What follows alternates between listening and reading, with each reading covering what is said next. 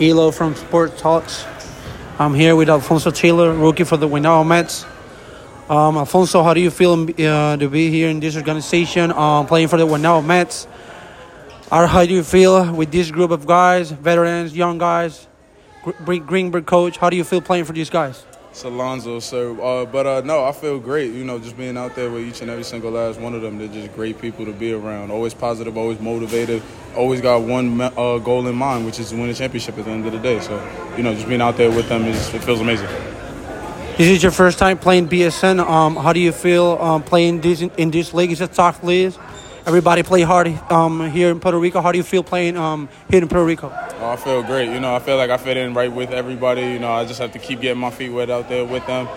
You know, very competitive league, very competitive people, especially in practices and obviously out there But. You know, I just feel great, and comfortable, and hopefully, you know, you guys will see me more. We love a lot what we see from you tonight, so we hope to see more from you. Um, what What are your expectations with this team, and what are the goals for you, especially?